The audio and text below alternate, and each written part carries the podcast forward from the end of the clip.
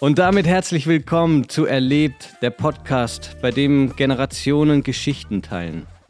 Mir gegenüber sitzt Hanna, 18 Jahre jung. Sie macht gerade ihr Abi und ist ganz nebenbei Kirchengemeinderätin. Und mir gegenüber sitzt Jonas Rühle. Ich kenne ihn seit meiner Konfirmation als Pfarrer. Und gemeinsam moderieren wir den Podcast und wir freuen uns darüber, dass wir heute Lina zu Gast haben. Sie wird uns heute eine Geschichte mitteilen. Also erzähl einfach was über dich, Lina. Hallo, ich bin Lina, ich bin 20 Jahre alt, wohne hier im wunderschönen Deisbach und habe letztes Jahr mein Abitur gemacht und danach dann ein freiwilliges soziales Jahr angefangen und zwar in einer Psychiatrie. Und ja, in zwei Tagen werde ich ausziehen und zwar für ein Studium nach Gießen und dort werde ich dann Psychologie studieren. Ich packe meinen Koffer. Dieses schöne alte Kinderspiel kennst du wahrscheinlich. Und in zwei Tagen beginnt für dich ein neuer Lebensabschnitt. Ich packe meinen Koffer. Was nimmst du mit? Ich nehme mit viele Bücher. ja, ich lese sehr gerne. Ich weiß nicht, ob ich jetzt zum Studium noch ähm, zum Lesen komme, aber ich habe jetzt auf jeden Fall mal einige Bücher eingepackt. Fällt mir jetzt so spontan ein. Und was nimmst du mit im übertragenen Sinne, außer Gegenstände? Ich nehme viele Erfahrungen mit, viele schöne Momente aus den letzten Monaten. Ich nehme mit, dass ich, ähm, dass ich entspannter an ein Studium vielleicht rangehe. Ich habe mir im Abi sehr viel Stress gemacht und daraus gelernt, dass es eigentlich nicht viel bringt. Man muss entspannt bleiben. Und ja, das ist jetzt so eine meiner ähm, ja, so Vorsätze fürs Studium. Du hast gesagt, dass du schöne Momente mitnehmen wirst. Und wenn du jetzt auf deine Kindheit generell zurückschaust, wie du groß geworden bist, von Kindheit bis Jugend, in deinem Elternhaus, welche Momente waren so wertvoll, ähm, dass du sie am liebsten einrahmen würdest? Ähm, ich würde sagen, dass es mich auf jeden Fall geprägt hat, dass ich hier ähm, mitten im Dorf aufgewachsen bin, mit viel Natur. Ich bin auf einem alten Bauernhof aufgewachsen und da fällt mir jetzt so ein Moment ein, mit, mit Tieren. Wir hatten früher Schafe und ja, äh, wir haben da auch immer Lämmchen bekommen und ich würde mir da so einen Moment einrahmen, dass ja so eine Geburt von einem, von einem, von einem jungen Schaf, ich glaube, das würde ich mir einrahmen. Das vermisse ich auch sehr. Durftest du da dann auch live mithelfen so? Ja. Musste ich sogar manchmal auch, weil wenn man das spontan mitbekommen hat und äh, äh, also meistens ist es gut verlaufen zum Glück, aber da waren schon auch Sachen dabei, die ich, wo ich wirklich mithelfen musste, ja. Abenteuerlich. Ja. In der Natur groß geworden. Deisbach liegt im Grünen an alle, die von außen zuhören. Dein Vater ist Förster. Ja. Und äh, auch deine Oma und äh, Opa kommen aus der Landwirtschaft. Genau. In, inwieweit hat diese Dorfidylle dich jetzt auch geprägt, wenn du jetzt in die Stadt ziehst? hat mich auf jeden Fall geprägt. Ich bin gespannt, wie ich mit dem Stadtleben klarkomme. Ich habe zwar jetzt ein Jahr in einer Stadt gearbeitet, aber habe trotzdem hier noch gewohnt. Ähm, für mich ist es unglaublich ähm, wichtig, dass ich eigentlich jeden Tag ein bisschen in die Natur komme und wenn es nur irgendwie zehn Minuten sind, wo ich mit meinem Hund irgendwie auf die Wiese gehe und dort spiele oder spazieren gehe oder sowas. Ähm, ja, ich denke, dass es mir schon fehlen wird, die Natur. Und man muss ja schon sagen, es ist wirklich traumhaft hier zu leben. Aber äh, ich denke auch, dass das Stadtleben wird mir gefallen. Auf jeden Fall mit den Verkehrsbe Verkehrsverbindungen. Ja. Morgen steigst du oder übermorgen steigst du in dein gepacktes Auto und fährst nach Gießen. Welche Gefühle werden dich auf der Fahrt erwarten? Ich denke schon Aufregung auf jeden Fall. Im Moment bin ich noch relativ entspannt, aber jetzt so beim Packen kommt die Aufregung langsam. Ich denke, dann auch wirklich auf der Fahrt werde ich sehr nervös sein, wie so die ersten Tage sind, ob ich mich gut einleben kann, was mir am meisten fehlt, ob ich vielleicht dann doch auch gleich am Anfang Heimweh bekommen werde, weiß ich nicht. Aber auch auf jeden Fall Freude. Ich freue mich total, neue Leute kennenzulernen. Ich freue mich endlich wieder lernen zu können, ähm, wieder ja neue Sachen zu lernen und ähm, darauf freue ich mich, ja. Lina, du bist groß geworden bei deinen Eltern und hast bisher alle Jahre deines Lebens bei deinen Eltern gewohnt und jetzt ziehst du aus. Ein großer Schritt für dich, aber auch ein großer Schritt für die ganze Familie. Wie geht's dir? Wie geht's deinen Eltern mit dieser Veränderung? Wird darüber gesprochen? Auf jeden Fall, wir sprechen darüber. Ähm, ja, also mir geht's gut damit. Ich äh, habe mich jetzt schon seit Monaten mental darauf vorbereitet, dass ich ausziehen werde. Ich denke, meine Eltern auch ein bisschen, aber ich glaube, für die wird es jetzt schon hart, weil ich jetzt, also ich habe noch eine Schwester und die ist schon vor drei Jahren ungefähr ausgezogen. Und jetzt bin ich eben das letzte Kind, das auszieht. Das Haus wird leer sein, nur noch der Hund ist da. Und äh, ich glaube schon, dass es auch, ja, auch nicht, ähm, nicht unbedingt schön ist für meine Eltern. Natürlich freuen die sich auch für mich, aber sie haben mir schon gesagt, es wird ihnen fehlen. Aber ähm, ja, es, also ich bin jetzt 20, ich glaube, es ist jetzt auch Zeit. Es gibt auch immer wieder Konflikte. Ähm, natürlich gibt es auch oft Streit und ich glaube wirklich, dass es, dass es uns allen gut tut, wenn ich vielleicht doch weg bin und dann mein unabhängiges Leben woanders für, ja. Wer einmal weg war, kann auch wiederkommen. Auf Eine schöne, Fall. ich glaube, ein schönes Erlebnis, gerade für Eltern, ja, die ihre Kinder dann auch gehen lassen. Eine, eine wichtige Kunst. Aber generell freust du dich auf diesen neuen Lebensschritt? Total, ich freue mich. Weil man merkt ja auch allein daran schon, dass du offen für Neues bist, dass du nach dem Abitur ein FSJ gemacht hast in einer geschlossenen bzw. beschützten Station mit Menschen, die psychisch erkrankt sind. Welche Erwartungen hattest du ganz am Anfang? Ich glaube gar nicht so viele Erwartungen.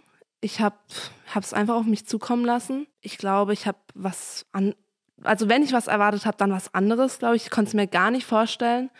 Man kennt Psychiatrien ja eigentlich nur so ein bisschen aus Filmen und da werden sie schon teilweise sehr schlimm dargestellt, finde ich.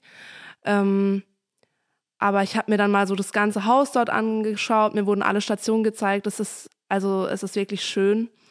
Ähm, schön eingerichtet Klar, auf der Station, wo ich jetzt war, eben wie, wie du gesagt hast, es ist eine beschützte oder geschlossene Station. Das ist schon eher wie ein Krankenhaus. Also es ist nicht sonderlich äh, schön eingerichtet, es ist auch mal dreckig und äh, es sind halt wirklich sehr kranke Leute dort.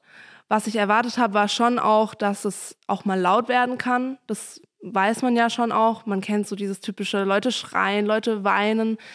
Das stimmt auf jeden Fall. Ähm, aber es hat mich jetzt nie so abgeschreckt dann, dass ich es hätte abbrechen wollen. Wie bist du eigentlich auf die Idee gekommen? Ich meine, ganz viele, die ein FSJ anstreben und planen, suchen eher die große Weite irgendwo auf der Welt und du bist eher in die Enge gegangen. Wie, kommst du zu so einer Entscheidung? Also ich war auf einem sozialen Gymnasium und da hat sich es eigentlich so ergeben, dass ich wusste, ich will ähm, weiterhin im sozialen Bereich bleiben oder ich will in den sozialen Bereich gehen ich habe was gesucht, wo ich weiß, dass ich Menschen was Gutes tun kann oder ja, dass ich Menschen vielleicht wirklich helfen kann. Das war so meine Absicht, würde ich sagen. Und ähm, für mich war das, glaube ich, wirklich ideal. Ich konnte noch zu Hause wohnen bleiben. Ähm, man verdient ein bisschen was an Geld. Man sieht mal so das Arbeitsleben. Ich wollte nicht gleich ähm, arbeiten. Klar, Reisen war auch eine Option, aber ich denke, da gibt es immer noch Möglichkeiten dazu. Und ja, ich finde es eine super Option, einfach mal ähm, wirklich zu sehen, wie es ist, jeden Tag acht Stunden zu arbeiten. Und äh, Psychiatrie, ja, das hat mich einfach angesprochen. Ich wusste vielleicht so, ja, Psychologie, das ist was für mich. Psychische Erkrankungen haben mich interessiert. Und dann habe ich mich dafür entschieden. Erinnerst du dich noch an den ersten Tag, die Eindrücke des ersten Tages?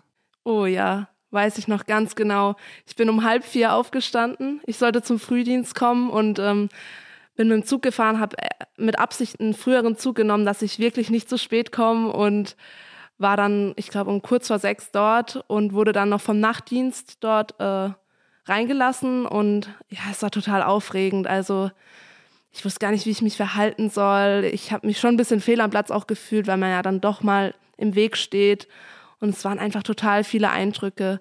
Ich denke, an jeder neuen Arbeitsstelle ist es erstmal viel und gerade da sind es schon viele Erfahrungen und viele Eindrücke, die dann da, die man dann da bekommt. Aber es war spannend und ich habe gleich gemerkt, irgendwie, ich glaube, das ist was für mich. Ähm, du hast ja gesagt, man bekommt dadurch viele Eindrücke, aber davor sprachst du davon, dass man ja relativ viel aus Filmszenen bereits kennt, wie es dazugeht. Was davon stimmt eigentlich? Und was hast du ganz anders erlebt? Ähm, davon stimmt auf jeden Fall, dass es durchgängig ein sehr lauter Geräuschpegel ist. Also äh, egal ob morgens, nachmittags, auch nachts, Ähm, es ist schon wirklich laut, Leute schreien, Leute weinen. Das sind wirklich ähm, Menschen in akuten Krisensituationen und ähm, das, die sammeln sich da halt sozusagen. Also es ist schon, ähm, man, ich musste schon auch oft einfach durchatmen oder wurde von Kollegen wirklich mal kurz ähm, in, wieder reingerufen, so Lina, ist es wirklich okay gerade für dich? Weil wenn man das nicht kennt, ist es schon viel. Das stimmt auf jeden Fall. So wird es ja in Filmen oft dargestellt und auch so dieses ähm, irgendwie eine gruselige Fra Frau läuft über den Flur, der Flur ist dunkel und die Lichter flackern. So, so wird es ja auch manchmal dargestellt. Es war dann schon auch oft abends, wenn ich Spätdienst hatte, auch ab und zu ein bisschen beängstigend, wenn ich ähm, zum Beispiel, ich musste Vitalzeichen messen, also Blutdruck und Temperatur. Und wenn ich das dann abends gemacht habe und nochmal in die Zimmer reingegangen bin und es irgendwie alles so dunkel war, es war schon ein bisschen gruselig. Aber man weiß, man ist da wirklich in Sicherheit. Also ähm, die, die, das Pflegeteam, die waren immer zu dritt besetzt ähm, und die, die Leute da wissen wirklich, was sie tun. Und es ist auch rund um die Uhr ein Arzt da zum Beispiel. Äh, ja, also deswegen kann ich eigentlich solche Sachen, die da im Film gezeigt werden, schon bestätigen. Aber es wird wahrscheinlich schon ab und zu überspitzt dargestellt. Du hast uns im Vorgespräch erzählt, dass es auch Situationen gab, wo deine Grenzen manchmal über, überschritten wurden ähm, weil du angeschrien wurdest oder sogar bespuckt wurdest. Wie, wie bist du damit umgegangen? Ähm, ja, es gab echt das ein oder andere Mal Situationen, wo ich wirklich dachte, puh, was habe ich mir hier angetan? Ähm, ja, also ich habe versucht, locker zu bleiben und ähm, ja, es, man, man bekommt es schon irgendwie hin. Also es gab schon echt Momente, wo ich dachte, will ich das jetzt wirklich weiterhin? Weil, also man muss wirklich auch damit klarkommen, beleidigt zu werden zum Beispiel. Das, die Leute sind eben krank. Ähm, die meinen das oft nicht so, wie sie es dann sagen. Aber es, also ich, es gab schon auch die eine oder andere Aussage, die mich dann wirklich getroffen hat, weil die, ja, man fühlt sich dann schon angegriffen auch. Aber äh, meine Kolleginnen dort, die haben dann auch wirklich geschaut, dass es, dass es mir gut geht. So, die haben, da wird oft nachbesprochen, wenn es äh, so kritischere Situationen gibt. Und da wurde ich auch immer wieder gefragt, Lina, ist es okay gerade für dich? Du musst nichts machen, was du nicht willst. Du kannst dich auch immer wieder rausnehmen. Du hast keine Ausbildung, du bist hier FSJlerin, ähm, du sollst uns unterstützen, aber wenn dir, wenn du dich unwohl fühlst, sag uns das. Und da habe ich mich auch wirklich immer wohl gefühlt. Und von daher ähm, gab es da jetzt wirklich äh, nichts Schlimmeres, was mich jetzt äh, im Nachhinein immer noch total beschäftigen würde oder so. Also das wurde da schon gut gehandelt mit den FSJlern. Aber allgemein gab es schon durchaus belastende Momente. Und dahingehend frage ich, was war deine Energiequelle in dieser Zeit? Meine Energiequelle. Ähm, auf der Arbeit Energiequelle würde ich sagen, ähm, Kolleginnen, die ich dort kennengelernt habe. Ich habe da eine sehr gute Freundin gefunden, mit der ich auch immer noch Kontakt habe, regelmäßig. Das war auf jeden Fall eine Energiequelle. Wenn ich gesehen habe im Dienstplan, ach, ich bin mit eben dieser Freundin eingeteilt, das, das hat mir schon Kraft gegeben. Und ähm, an sich auf jeden Fall Energiequellen auch zu Hause. Meine Familie, die hat mich immer unterstützt. Ähm, mm, mein Hund, die Musik, also ich habe auch weiterhin versucht, äh, Musik zu machen. Ich spiele Klavier und Posaune und das hat mir auch Kraft gegeben. Ich habe auch immer wieder versucht, ähm, in die Kirche ab und zu zu gehen. Das gibt mir auf jeden Fall auch Kraft. Vor dem FSJ habe ich es öfter geschafft, aber ja, auch wenn es nur alle zwei Monate ist, mal wieder ein Gottesdienst mit meiner Oma zum Beispiel, das, das würde ich auch als Energiequelle bezeichnen, ja. Du hast von der Musik erzählt. Du spielst Posaune. Das Üben für sich was, was dir gut tut, was, was du magst oder spielst du in einer Besetzung? Ähm, ich habe viele Jahre im Posaunenchor von meinem Papa gespielt. Das macht Spaß auf jeden Fall, ja. Aber ähm, dann habe ich den Musikverein noch entdeckt und das Üben an sich macht mir, glaube ich, nicht so viel Spaß. Eher das Musizieren mit vielen anderen. Das macht mir am meisten Spaß und ähm, ja, die Musik, ist einfach was Schönes. Also ich glaube, es gibt viele, die, die da noch viel mehr drin sind ähm, und da noch um einiges mehr Zeit investieren. Ich, ich bin auch in unserem Musikverein jetzt eher eine der schlechteren, würde ich sagen, aber darum geht es mir gar nicht. Also ich mag das einfach, wenn man, wenn man so in der Musik versinkt und ähm, ja, einfach dieses Gefühl mit, ich glaube, im, im Musikverein sind wir teilweise 40, 50 Musikerinnen im, in der großen Besetzung so. Das ist einfach was Unglaubliches, wenn, wenn man da so Stücke einübt und die dann auch aufführen kann. Ja, das macht wirklich sehr viel Spaß. Und was ist dein Lieblingsstück bis jetzt, was ihr aufgeführt habt? Oh je, ähm, ich glaube, da habe ich gar kein konkretes. Was mir auf jeden Fall keinen Spaß macht, sind so Märsche. Das ist nicht so mein Ding. Aber Filmmusik zum Beispiel haben wir schon wirklich tolle Sachen gespielt. Aber ein konkretes Stück fällt mir leider nicht ein. Alles gut. Der Vorteil von der Stadt ist, dass du auch eine andere kulturelle äh, Bandbreite vorfinden wirst. Äh, nicht wenige Unis haben ziemlich gute Big Bands sogar ähm, oder Orchester oder Chöre oder sogar eine gute Clubkultur. Ähm, da wird wahrscheinlich auch viel dabei sein, was du jetzt entdecken wirst. Ist deine Posaune dabei, wenn du losfährst? Wahrscheinlich nicht.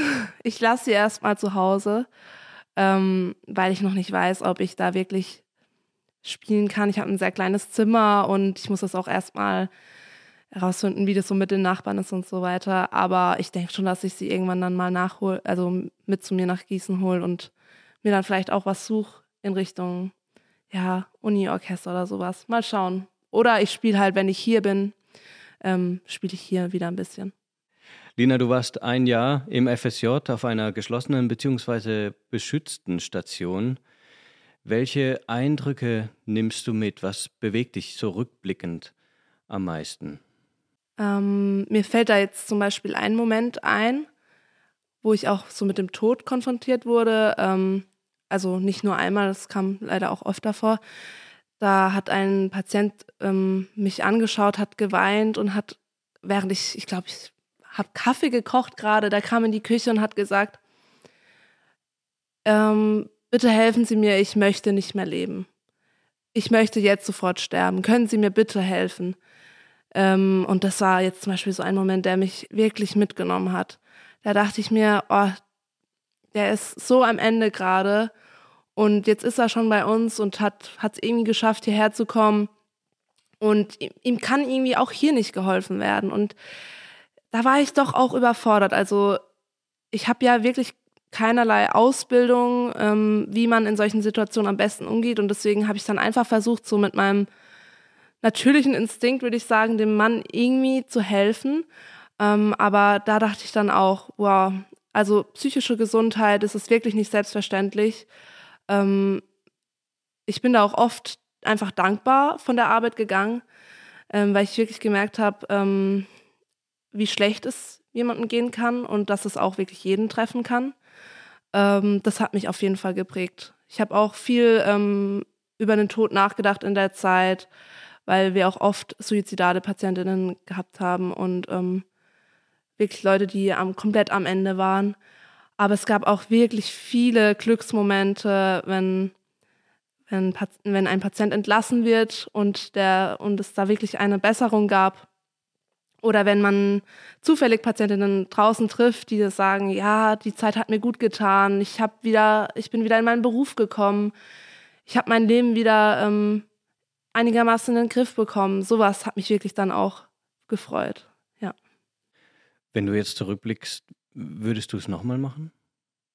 Ja, auf jeden Fall. Ich würde es sofort wieder machen. Also ich kann es auch, das FSJ an sich kann ich auf jeden Fall jedem empfehlen. Ähm, und auch mein spezielles FSJ würde ich sofort wieder machen. Du hast dich in deinem FSJ um die Psyche anderer gekümmert. Wie erging es deiner Psyche durch dieses Jahr? Was ist mit dir geworden in diesem Jahr? Ich denke, ich habe ähm, mich wirklich weiterentwickelt. Ich hoffe, ich bin selbstbewusster geworden. Ich denke aber schon, ähm, ja, ich habe viel dazugelernt, äh, wenn es auch nur so kleine Dinge sind, wie irgendwo anrufen, was mir vorher immer Stress bereitet hat. Und sowas zum Beispiel wurde besser. Ähm, ich äh, habe das Gefühl, ich kann besser vielleicht Gespräche führen, Leute ansprechen. Ähm, ja, so mit meiner Psyche hat es auf jeden Fall auch gemacht, dass ich, ähm, dass ich wirklich eben dankbar bin für Gesundheit und auch vielleicht ein bisschen aufmerksamer durch die Welt gehe. Ähm, man erkennt mehr Sachen, denke ich, wenn ich, wenn man schon mal psychisch kranke Menschen so hautnah erlebt hat, erkennt man das auch so im Alltag. Ähm, ja. Du hast vorhin davon gesprochen, dass dir generell die Ausbildung dazu gefehlt hat, du, nicht, du teilweise nicht wusstest, wie du damit umgehen sollst, wenn du so grausame Sachen gesagt bekommst. Und jetzt wirst du Psychologie studieren und dich aktiv damit beschäftigen. Wie bist du auf dieses Studium gekommen? Ähm, ich glaube, ich habe das schon, ich würde schätzen, fünf Jahre bestimmt so im Kopf. Das ist immer so, ja, Psychologie, es hört sich, hört sich interessant an. Ähm, und dann in der Schule hat sich das auf jeden Fall bestätigt, dass mich das interessiert. Ich hatte ähm, Pädagogik und Psychologie als Profilfach in der Schule. Ich glaube, sechs Stunden in der Woche, habe dann da auch ein, eine schriftliche Prüfung machen müssen und das hat mir super viel Spaß gemacht. Es hat mich interessiert und dann dachte ich, wenn das doch so gut klappt, dann könnte ich mir das doch wirklich überlegen, Psychologie zu studieren. Dann hatte ich noch kurz dieses Bedenken, dass ich vielleicht keinen Studienplatz bekomme, weil das wirklich ein sehr beliebter Studiengang ist und man da echt einen ziemlich guten Abischnitt braucht. Und dann habe ich gedacht, okay, wenn, wenn ich jetzt doch einen guten Abischnitt bekomme, dann probiere ich es einfach. Ich bewerbe mich, ich schaue, komme ich irgendwo rein. Und dann wurde es tatsächlich auch so, dass ich ein paar Plätze bekommen habe und mich dann eben dann auch für eine Stadt entschieden habe. Und ja, jetzt hoffe ich, dass es mir wirklich gefällt. Es kann natürlich auch immer sein, dass es zu anspruchsvoll ist. Das ist auch noch ein bisschen meine Sorge, ähm, dass es wirklich zu schwer ist. Mal schauen. Aber ich denke, dass es gut passen könnte. Wir haben die Pandemie hinter uns und äh, das ist auch eine Zeit, in der ganz vielen bewusst wurde, sie sind an ihre Grenzen gekommen, auch die mentalen und eben auch die psychischen Grenzen. Ähm, was, was hat quasi diese Erfahrung der letzten drei Jahre mit deiner Berufswahl gemacht? Ich denke schon auch, dass es da mit eingeflossen ist, so der Lockdown, ähm, weil ich das auch super interessant finde, wie man in solchen Krisensituationen umgeht. Und äh, ich glaube auch, dass es, dass ähm, Psychologinnen deswegen auch mehr gefragt sind. Dass es, äh, ich habe auch mal eine Reportage gesehen, dass so viele Jugendliche darunter ja leiden und deswegen auch in Therapie gehen oder sich im Therapeutinnen suchen. Und ähm, ich denke schon auch, dass es da ähm, mit reingespielt hat, dass ich mich wirklich dafür dann entschieden habe. Ich weiß noch nicht, in welchen Bereich ich da gehen werde, aber ähm, das finde ich auch wirklich interessant.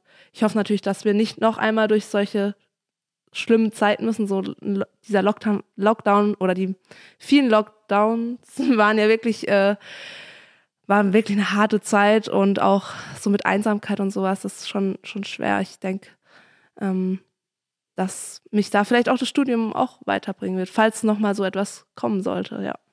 Umso wichtiger, dass es Leute gibt, die sich damit befassen, mit diesem Thema und sich die Zeit nehmen und auch ihre ganze berufliche Laufbahn diesem einen Thema widmen, Menschen zu helfen, die einfach auch Gesprächsangebote brauchen. Du stehst vor einem neuen Lebensabschnitt. Lina, dein Auto ist gepackt. Ja. Bald geht's los in zwei Tagen. Was würdest du Leuten, die so jetzt mit dir gerade aufbrechen und das Studium beginnen, was würdest du Menschen in deinem Alter raten oder welchen, welchen Tipp würdest du geben? Ich glaube, ich würde den Tipp geben, nicht an zu vielem festzuhalten. Jetzt zum Beispiel auf Freundschaften bezogen. Ich habe wirklich schon auch ähm, die Sorge, dass äh, Freundschaften vielleicht wegbrechen, dass man Freunde verlieren wird, weil man auszieht.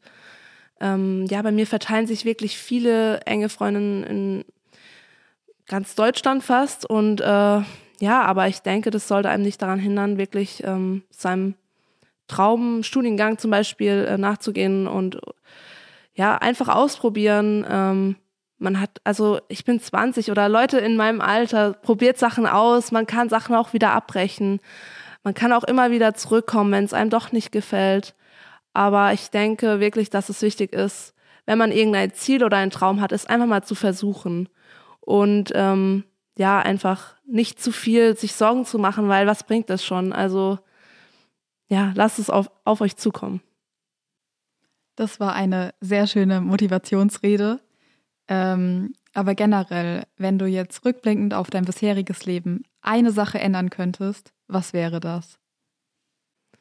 Wow, schwierige Frage. Ähm, vielleicht mich von, also das ist jetzt vielleicht auch ein bisschen, das ist jetzt vielleicht nichts Konkretes, aber ähm, mich nicht von, von Aussagen von anderen runterziehen zu lassen. Ich glaube, das hat mich viel zu oft beschäftigt und ich habe das auch mitbekommen bei, bei anderen Leuten, dass man sich so niedermachen lässt von irgendwelchen banalen Aussagen. Zum Beispiel wurde ich oft auf meine Größe angesprochen und das hat mich wirklich lange Zeit beschäftigt und ähm, ja, also ich glaube, von, von, oder auch von fremden Leuten wurde ich oft auf meine Größe angesprochen und ich kam da selbst mich nicht so mit klar und ich glaube, davon sollte man sich nicht runterziehen lassen. Vor allem bei solchen oberflächlichen Sachen. Dahingehend hat dir bestimmt auch dein FSJ sehr geholfen, weil du ja gesagt hast, dass du da auch teilweise heftige Aussagen an den Kopf geworfen bekommen hast. Ähm, würdest du sagen, dadurch kannst du jetzt auch besser damit umgehen, dadurch, dass du das ein Jahr da erlebt hast quasi? Ja, definitiv. Also das hat mir viel gebracht. Ähm, ja, einfach ignorieren. Klar, manche Sachen sind vielleicht auch berechtigt, aber das waren wirklich Sachen, die, die einfach ausgedacht waren oder ja, einfach stumpfe Beleidigungen. Das darf man, muss man wirklich an sich abprallen lassen. Und ich denke, da werden auch immer wieder Situationen auf einem zukommen, wo man genau sowas gut gebrauchen kann. Lina, für dich beginnt ein neuer Lebensabschnitt und du hast dir jetzt, wo du alle Koffer packen musst und so weiter, die Zeit genommen für diese Ausgabe. Das war der Podcast Erlebt und wir danken euch allen ganz herzlich fürs Zuhören und wir danken dir, liebe Lina, dass du deine Geschichte mit uns geteilt hast. Ja, danke, dass ich da sein durfte. Hat mich sehr gefreut.